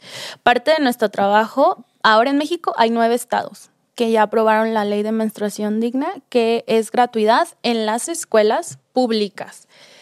Ok, o sea, ya se ya regalan Solamente en dos, porque ahí les va el otro tema, el presupuesto. O sea, por eso cuando se aprueban las leyes, pues sí es una celebración, pero es una celebración chiquita porque es el primer paso. O sea, aprobar la ley es el primer paso, luego le tienen que asignar presupuesto, luego se tiene que implementar, se tienen que dar los productos y luego pues se tiene que hacer evaluaciones y demás, ¿no? Pero el tema es que creo que es un avance importante, ya 9 de 32 vamos bien. 9 de 32 estados, estados, lo han aprobado. Sí, lo han aprobado. Claro, van súper bien. ¿Y eso, esto, esto cuándo, empezó esta iniciativa? Esto lo empezamos en 2020, empezamos con el trabajo legislativo en los estados. Entonces, pues ya digo, es un avance solamente en dos, en Michoacán se, ya se hizo una repartición de kits menstruales y en Jalisco se va a empezar apenas el programa piloto, porque también algo que ponemos es que se empiece por las escuelas de alta o muy alta marginación porque pues es importante primero dotar a esas a las personas que están en situación de pobreza que pues a todas las demás. Y sabemos que el presupuesto pues no es infinito no entonces priorizar y vamos avanzando y pues ya van a llegar a todas las escuelas. Lo que nosotras queremos en realidad es que sea gratuito para todas, ¿no? O sea, no solamente en las escuelas, sino una mujer que trabaja, una persona menstruante que trabaja y que no tiene dinero para comprar estos productos y que no esté estudiando pueda acceder a ellos. Claro. Pero en el momento en que iniciamos era muy complicado todavía, pues no había ninguna política pública ni legislación al respecto y ahí sí nos, nos echamos mano de las experiencias internacionales. Okay. En Escocia se empezó así, se empezó a dar en las escuelas en 2018 y ahorita, a partir de este año, ya es para todas las personas. Ya es. Y, es el primer país. ¡Qué chingón! sí. ¡Qué chingón! Entonces lo decidimos hacer así, ¿no? Y aparte porque al momento de implementar es más sencillo, tú sabes dónde están las escuelas, sabes cuántas niñas van, etcétera, etcétera. Entonces puedes hacer un cálculo más aproximado de cuánto dinero se va a gastar, a cuántas niñas van a, va a beneficiar, adolescentes o mujeres jóvenes, porque se da de primaria a preparatoria. Okay. Eh, entonces era más, más fácil, ¿no? Llegar a convencer a alguien de, mira, es que son estas escuelas, son tantas niñas, sería tanto dinero, bla, bla, bla. Y, así se ha iniciado este proceso que espero que en unos años podamos decir que tengamos productos gratuitos para todas las personas que lo requieran. Yo estoy segura de que así va a ser. Dejaremos de existir, pero está bien. Oye, ¿y cuál, o sea, y pensando en esto de que, que todas las personas que lo necesiten lo tengan, o sea, por ejemplo, en Escocia, ¿cuál es el punto de entrega o en las farmacias las dan gratis o cómo sería esa, cómo es esa logística de distribución? Mira, en Escocia te digo que empezaron en las escuelas y ya después se da en los centros de salud y en las escuelas, o sea, pero puede llegar cualquier persona. Aquí en México, cuando lo pensamos, eh, a lo mejor para que les sea más familiar, queríamos hacer un símil como con los condones que se dan de manera gratuita. Okay. Algo así queríamos. O sea, algo así pensamos, ¿no? Que haya también campañas que vayan a afuera del metro, afuera de las escuelas y demás, a dar los productos de gestión menstrual y que también se den charlas al respecto, porque insisto, es muy importante que todo esto vaya de la mano de la educación menstrual y no solo para las mujeres, sino también para los hombres, o sea, que conozcan qué pasa cuando están menstruando, que conozcan todas las implicaciones que hay al respecto. Es, es, vital, es vital, porque así, solo así nos va a quitar el estigma y el tabú y ya no nos vamos a sentir incómodas y ya no nos vamos a sentir con vergüenza y ya no vamos a estar en el trabajo tratando de esconder la toalla o el tampón para ir al baño, ¿sabes? ¿Y en México cómo estamos en temas de, de educación menstrual? fatal. Fatal. sí, es súper, es paupérrima. La verdad, la, educación menstrual que se nos da en las, o sea, a ti, ¿qué, ¿qué te dijeron cuando estabas en la primaria sobre menstruación? Creo que fue una plática, me acuerdo que fue dentro de la plática de sexualidad, que me plática fue creo que de que dos pláticas o algo así de 45 minutos, yo creo, o tres. Y pues ya como, este es el óvulo y cada tantos días pasa esto y necesitas esto y, o sea, sí me explicaron como la biología que había detrás, pero justo fue como muy técnico y esto va a pasar, esto va a pasar y con esto te vas a cuidar y ya está, ¿no? O sea, realmente esto que estamos teniendo, siento que es, educación, ¿no? Realmente este tema de las emociones, de los tabús, de los estigmas, de lo, de de esta parte también de otro cambio de narrativa de tu cuerpo, de, de lo maravilloso que es tu cuerpo, de lo que está haciendo. O sea, este tema de agarrarlo también desde una manera como mucho más armónica, siento que debe, debería estar incluido en, en, estas pláticas, ¿no? En esta educación. No solamente te va a bajar cada cierto tiempo porque esto y esto y esto, y aquí está el, el, la monita pintada del cuerpo de la mujer y ya está, ¿no? O sea, eso fue lo que a mí me dijeron básicamente, pero no me dijeron nunca esta otra parte como más de que sentimental, filosófica, poética también de la menstruación, que claro que influye. ¿Te hablaron de la menopausia, por ejemplo? No, no, no me acuerdo de la menopausia. No se menciona. O sea, esto de las emociones y demás no te lo, no te lo dicen. Entonces, es parte de lo que queremos como también empujar, ¿no? Que, que haya otro lenguaje, literal. Otro lenguaje de cómo abordar la menstruación, de entender que sí, tu cuerpo se siente cansado y sientes mucho cansancio porque está trabajando todo. O sea, que, que, que partas desde ahí y no de, pues nada más te vas a sentir cansada y pues ni modo, eso es. No, que te expliquen el por qué, que te expliquen que somos cíclicas, que puede durar 28 o 30 o 35 y está bien, o sea, que no pasa nada. Y, y que empieces como a tener esta información de, de, cómo funciona tu cuerpo y de que todo es, que también te digo que es un termómetro de saber que tu cuerpo está funcionando. Yo siento que ahorita la gente, o sea, las adolescentes aprenden mucho más en redes. Sí de menstruación, de que también cada vez se hablan más sin tabú estos temas, uh -huh. como ustedes, por ejemplo, que en Menstruación Digna suben mucha información.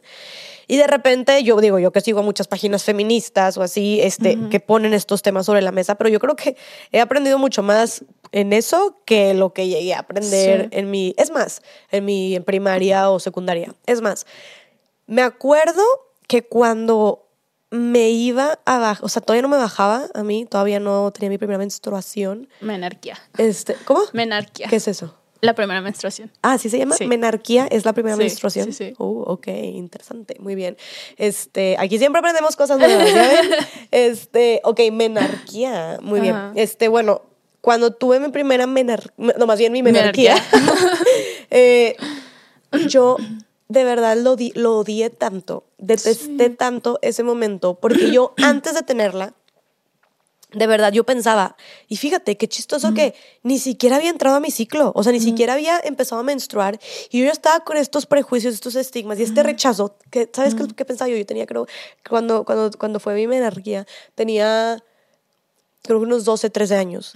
Y yo me acuerdo que yo tenía 10, 11 años desde que me enteré, de que me dieron la plática, y yo siempre pensaba, por favor, y me acuerdo que le pedía a Dios y decía, por favor, Dios, que sea una mujer anormal y que no me vaya, a que a mí no me baje, que yo no tenga menstruación, que tipo, quiero que mi cuerpo, yo pensaba que mi cuerpo sea de que un caso extraño en el que no pasen esas cosas. Y obviamente, tipo, ahorita digo, no, gracias. O sea, qué bueno que todo bien y que funciona Sí. como debe de ser. Sé que hay muchas mujeres que pasan por eso y no está chido.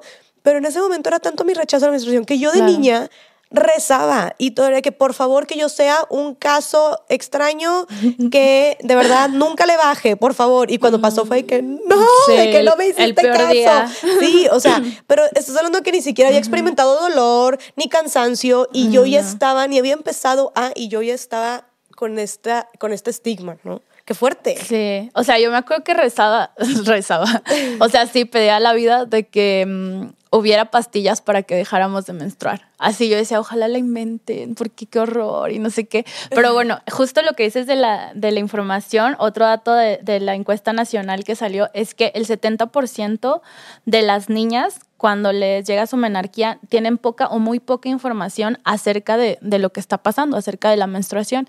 Igual, 7 de cada 10, su fuente principal es su mamá. O sea, con quien van y hablan de menstruación es su mamá. Partiendo de esto que es importante, ¿qué información tienen tus mam las mamás?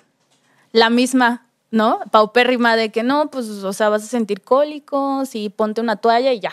Claro. ¿Qué más te puede decir cuando por años ha estado como tabú? Claro. Entonces, por eso la información pues llega de esa manera. Y también otra de las cosas que, que, salió en la encuesta es que buscan muchas cosas en Internet, como bien lo dijiste. Ajá. Pero en Internet, o sea, puedes poner dolor de cabeza y te sale, te mueres mañana, sí, sí, sí, a dolor de cabeza, tómate una pastilla. Claro. Entonces, la información que está en Internet, digo, poco a poco las creadoras de contenido menstruales han ido subiendo videos y hablando blogs y demás, súper, súper buenos, en donde tratan la menstruación de manera objetiva y demás. Pero puede ser que no caigas en eso, ¿no? Y que caigas en páginas horribles de, ay, no, vas a sentir mucho dolor y no sé qué. Entonces creo que es importante que, que, se empiece a hacer este cambio, sobre todo de educación para todas las personas, ¿no? Claro, y estos cambios, por ejemplo, ahorita ya hablaste de México, hablaste de Escocia, pero en el mundo, ¿cómo es el Mm. mundo menstruactivista actualmente? Ya sabemos que en México nos falta un chingo, pero ¿y en los demás países cómo están? Les falta más. O sea. México, sorprendentemente, México es uno de los países de punta de lanza en este movimiento. ¡Wow! Y al fin Sí. estamos en algo En así algo. avanzado. Sí, sí, la verdad es que justo, en especial en América Latina y el Caribe, que es donde tenemos más contacto, Ok. con las personas justo eh, sí hemos avanzado muchísimo. Ah, la semana pasada estaba hablando con una chica de Period Movement, que es un movimiento a nivel mundial, este que básicamente lo fundó Nadia Okamoto, que es una escritora que busquen su libro, está muy bueno, que se llama, creo que se llama igual Period Movement, no me acuerdo, pero búsquenla. Ok. Eh, y tienen capítulos en muchas partes del mundo, en muchas, muchas, muchas. Y justo me decía, es que lo que han hecho ustedes está otro nivel, o sea, el mundo tiene que saber eso. Y también estamos, por ejemplo, trabajando con una organización en Nepal que tiene una alianza global de países del sur, en donde está gente de todos los continentes. Que- Guau. y nosotras estamos ahí y justo nos decían, es que van muy adelantadas. No O sea, lo que están haciendo está muy adelantado porque ya lograron quitar el IVA, ¿no? Check.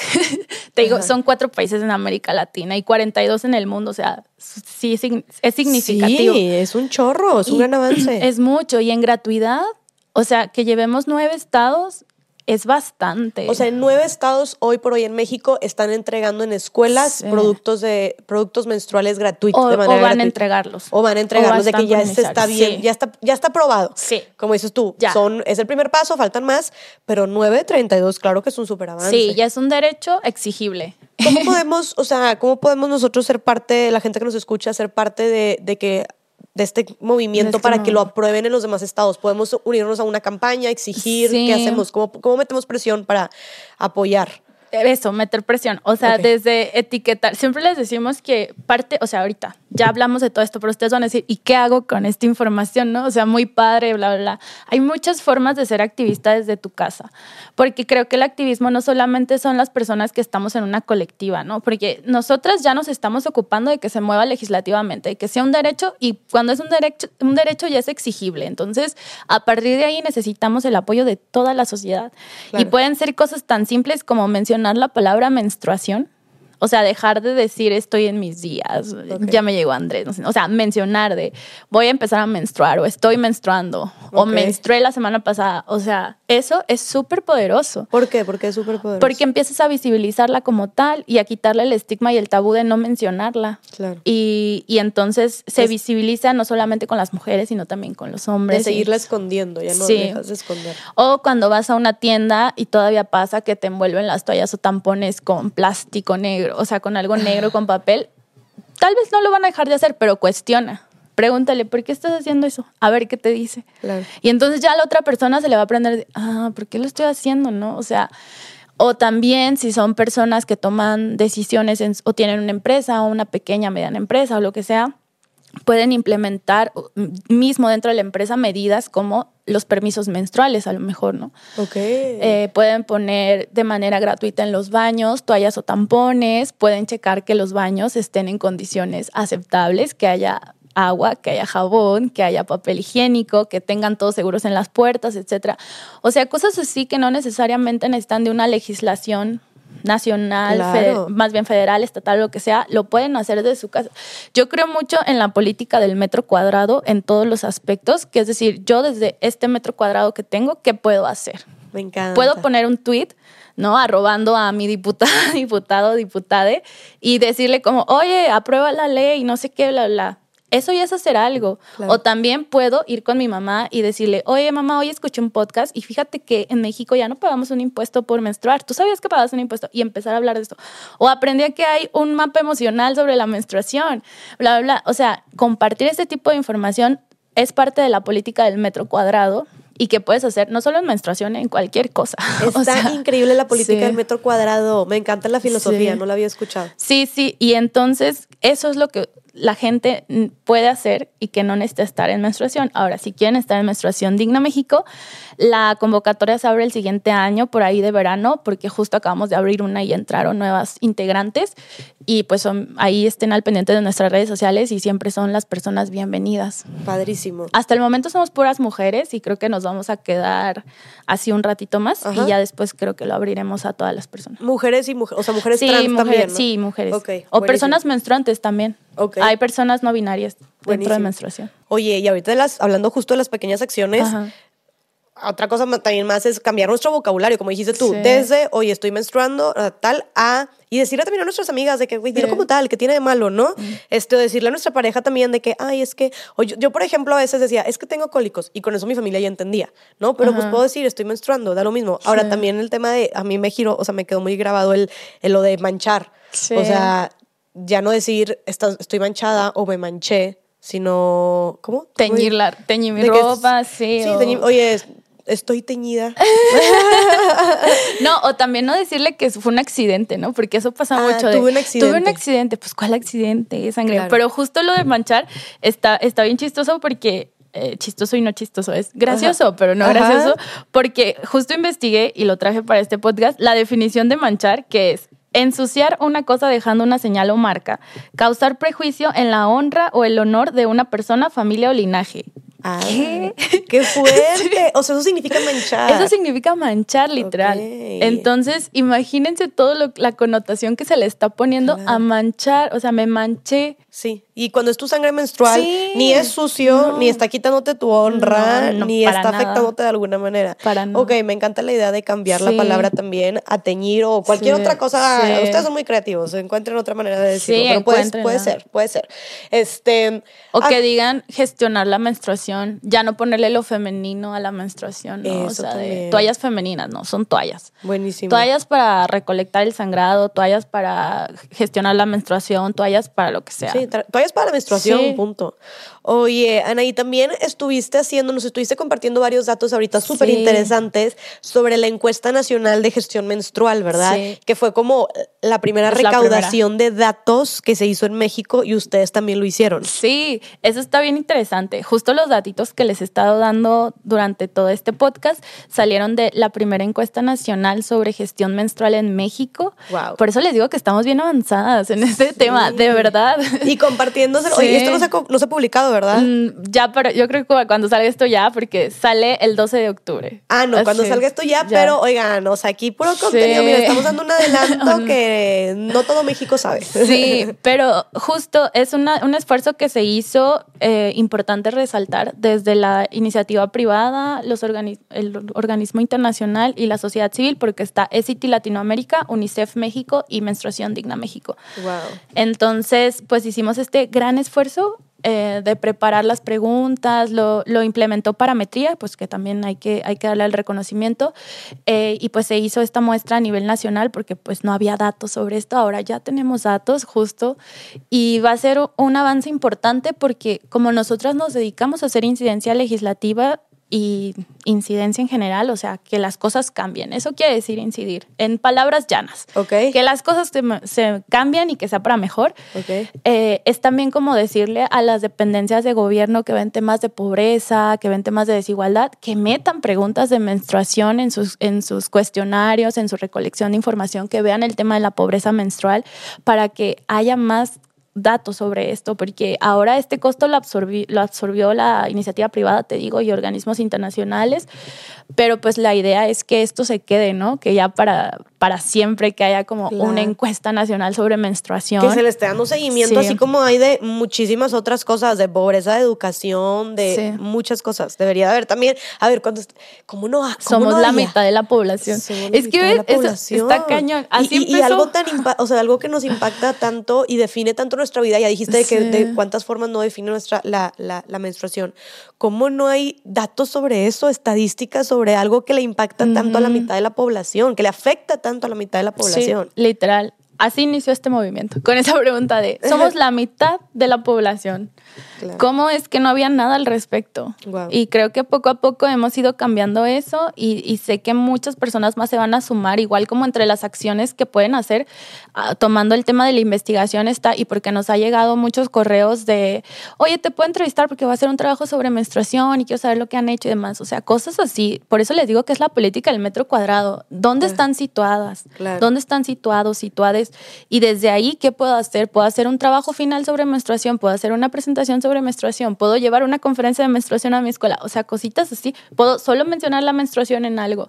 Eh, y, es, y es importante y es bien valioso, de verdad, porque literal, para los cambios sociales se necesita justo el cambio de mentalidad. Y menstruación digna México no llega a todos lados, pero ustedes sí. o sea, si ustedes manipulan, no, pues manipulan, no, cambian su entorno. O manipulan en un sentido positivo eh, y empiezan a hablar de menstruación, pues va a haber como este cambio de chip, ¿no? De, ah, ok, entonces no es sucia, entonces no estás manchando tu ropa, entonces no hueles mal. Y así, o sea. Entonces no es guacala que asco la sangre, o sea, entonces no tiene por qué la gente burlarse, no tengo por qué esconderme, no tengo por qué tener pena. Y entonces eres una persona cíclica y puedes tener un mapa emocional y, me puedo entender y, ser más compasiva conmigo o aprovechar también cuando me convenga más sacarle provecho a, esas a esos días de mi ciclo. Así es. Y sabes que también reclamar nuestro derecho, o sea, a tener, pues, pues es parte de la salud, ¿no? O sea, de tener una salud digna.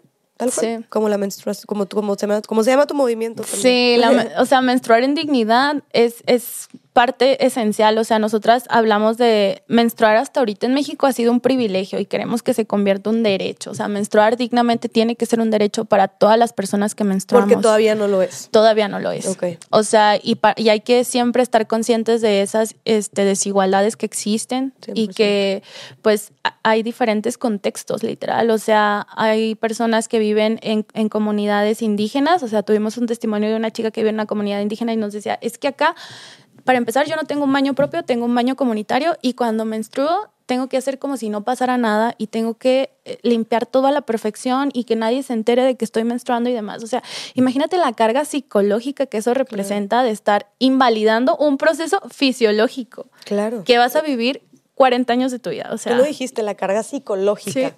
Qué fuerte. No, y, y eso aunándole todo a, pues, la escasa, el escaso acceso a los recursos para también gestionarlo de la mejor manera. Me recordó que yo también, hablando del estigma, cuando iba al baño, y sé que mi hermana también hace eso, de que dejas el papelito de la toalla o del tampón, pero lo envolvía en papel para que no se viera. Para que no se notara. Como si fuera de que, uy, no, ella está usando una toalla menstrual, no me digas, no puede ser, ¿no? Se puso un tampón, la última persona que estuvo aquí, o sea, como si lo tuvieras que esconder y que tapar. La envoltura. O sea, como por... ¿Me explico? o sea... Otra vez invisibilizando. Invisibilizando. Está fuerte. Algo, tan, algo también tan parte de nuestra esencia y de que también... La otra vez vi una, una... Mm, justo cambiando esta narrativa vi una frase que decía de que todo lo que un hombre puede hacer... Yo lo puedo hacer sangrando. Yo lo puedo hacer sangrando. pues otra vez, sí. Imagínate, ahí está otra vez el tema, ¿no? De, oye, ellas sangran y pueden hacer todo.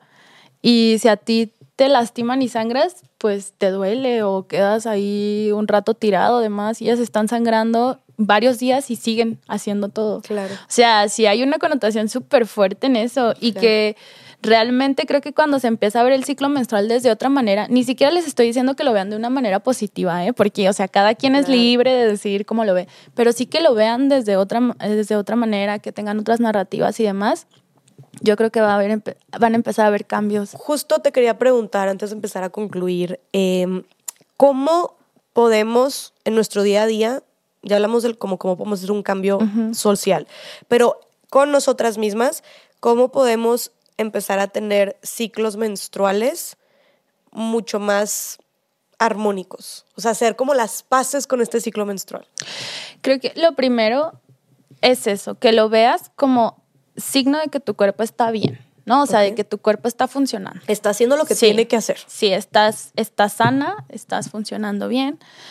Y eso partiendo de ahí y después que entiendas que somos cíclicas, ¿no? Y que al final de cuentas, que nada, o sea, que la sangre no es sucia, también es básico, o sea, que no te dé asco. O sea, si hacen este, este, este cuadrito y ven su sangre de qué color, y lo van a tener que tocar, la van a tener que oler y va a estar bien, o sea, no, no tiene veneno, no se les va a caer la mano, no pasa nada y van a, también van a empezar a, a conocerse más, ¿no? Como, como personas, como mujeres, como no, personas no binarias, como hombres trans. Entonces creo que es importante partir de eso, de empezar a ser consciente de todo lo que implica tu ciclo menstrual, más allá de sangrar. Claro. O sea, porque se ve eso, ¿no? Como, ay, sangro en México, el promedio es sangrar seis días. El 80% de, de la población sangra aproximadamente seis días o menos. Ok. Sangro esos días y ya. No, es todo un ciclo que se va repitiendo mes con mes y entonces como empezar a, tener conciencia de eso es algo que puede ayudarte a ver tu menstruación de otra manera. Y hablo de la menstruación, o sea, de los días de sangrado, porque es lo más visible, ¿no? Porque de lo demás no, no, no lo puedes como ver tan tangiblemente. Pero eso es lo más importante, como empezar a, a tener otra narrativa y a, y a, cuestionarse todo. O sea, literal, agarren todo lo que sepan de la menstruación y cuestionenlo. Ok. ¿No? O sea... Y compártanlo. Ajá, o sea, siento, lo, incluso los cólicos te decían como vas a tener cólicos, pero nadie te dice qué tan fuertes son los dolores. Claro. O sea, y hay personas que sienten cólicos muy fuertes. Yo me desmayaba y yo creía que era normal porque siempre me dijeron que la menstruación va de la mano de los cólicos. Y claro que no es normal. O sea, okay. después tuve un problema y ya con okay. mi ginecóloga ya está todo bien. Pero el tema es como que empiecen a cuestionar esas cosas que hasta ahorita saben y que vean que les falta mucho por aprender y pues se informen. Buenísimo, me fascina. Sí. Oye, Anaí, muchísimas gracias por todo tu trabajo. Estamos muy al pendientes sí. de todo lo que sigue, muy al pendientes para hacer presión, eh, cualquier hashtag que tengamos que compartir y lo que sea para que estos productos eventualmente sean gratuitos, que se, sí. que se siga aprobando esta ley en los demás estados y que eventualmente se pues se le dedique presupuesto y que sí empiecen ya a repartir a este, estos sí. productos. Eh, te agradezco muchísimo por todo tu trabajo. Yo sé mm, que no solamente gracias. eres tú, que es todo un equipo de mujeres súper fregoncísimas que, sí. como dije, por eso dije al principio, o sea, están cambiando la historia de nuestro país y están... Sí aportando muchísimo a la salud en general, porque claro. menstruación es un tema de salud, a la salud eh, de todas las personas, ¿no? O sea, porque, o de mujeres, sí. de mujeres, de personas menstruantes. Entonces, les agradecemos muchísimo por eso. Sigamos cambiando México sí. en favor de, la, de, de las mujeres y, y, de nuestra salud. Y pues nada, queremos seguirte muy de cerquita. Compártenos, por sí. favor, este, las redes sociales de, de, la colectiva. Ajá, de la colectiva. Las redes sociales son, estamos en en TikTok, Instagram y Twitter como digna-mx. Okay. Y en Facebook estamos como Menstruación Digna México. Y ahí en nuestro Facebook van a encontrar, en especial en Facebook, van a encontrar un montón de conversatorios que hicimos durante pandemia, porque ya sabes, todo el mundo hizo conversatorios, nosotras también. Y pueden acceder a información sobre productos de gestión menstrual, sobre por qué es importante hablar de menstruación, por qué, es por qué era importante eliminar el IVA, o sea, hay de verdad de todo. Hay uno increíble que, que, lo hicimos junto con UNICEF México y Girl Up sobre niñas, adolescentes, niños, niñas y adolescentes hablando de menstruación y de verdad, o sea, yo dije, mira, si yo a tu edad hubiera tenido ese entendimiento tan claro, o sea, a mí me, to me tomó toda una vida, ¿no? Qué chido. Y, y, está, está muy, muy interesante, échenle un vistazo y pues esas son nuestras redes sociales, síganos, compártanos. Próximamente, el 8 de diciembre va a ser el día de la gestión menstrual hay dos días, como el 8 y el 28 de mayo. El 8 okay. de diciembre y el 28 de mayo. Y sobre esos días, pues tenemos ahí varias acciones globales. Entonces, pues estén al pendientes para que nos apoyen con un tweet, con un RT, con lo que sea, para que esto llegue a más personas. Ahí cuenta con todo nuestro apoyo. Espero estar hablando por todas las personas que nos escuchan, que vamos sí. a estar ahí con todo en las redes. Oye, y también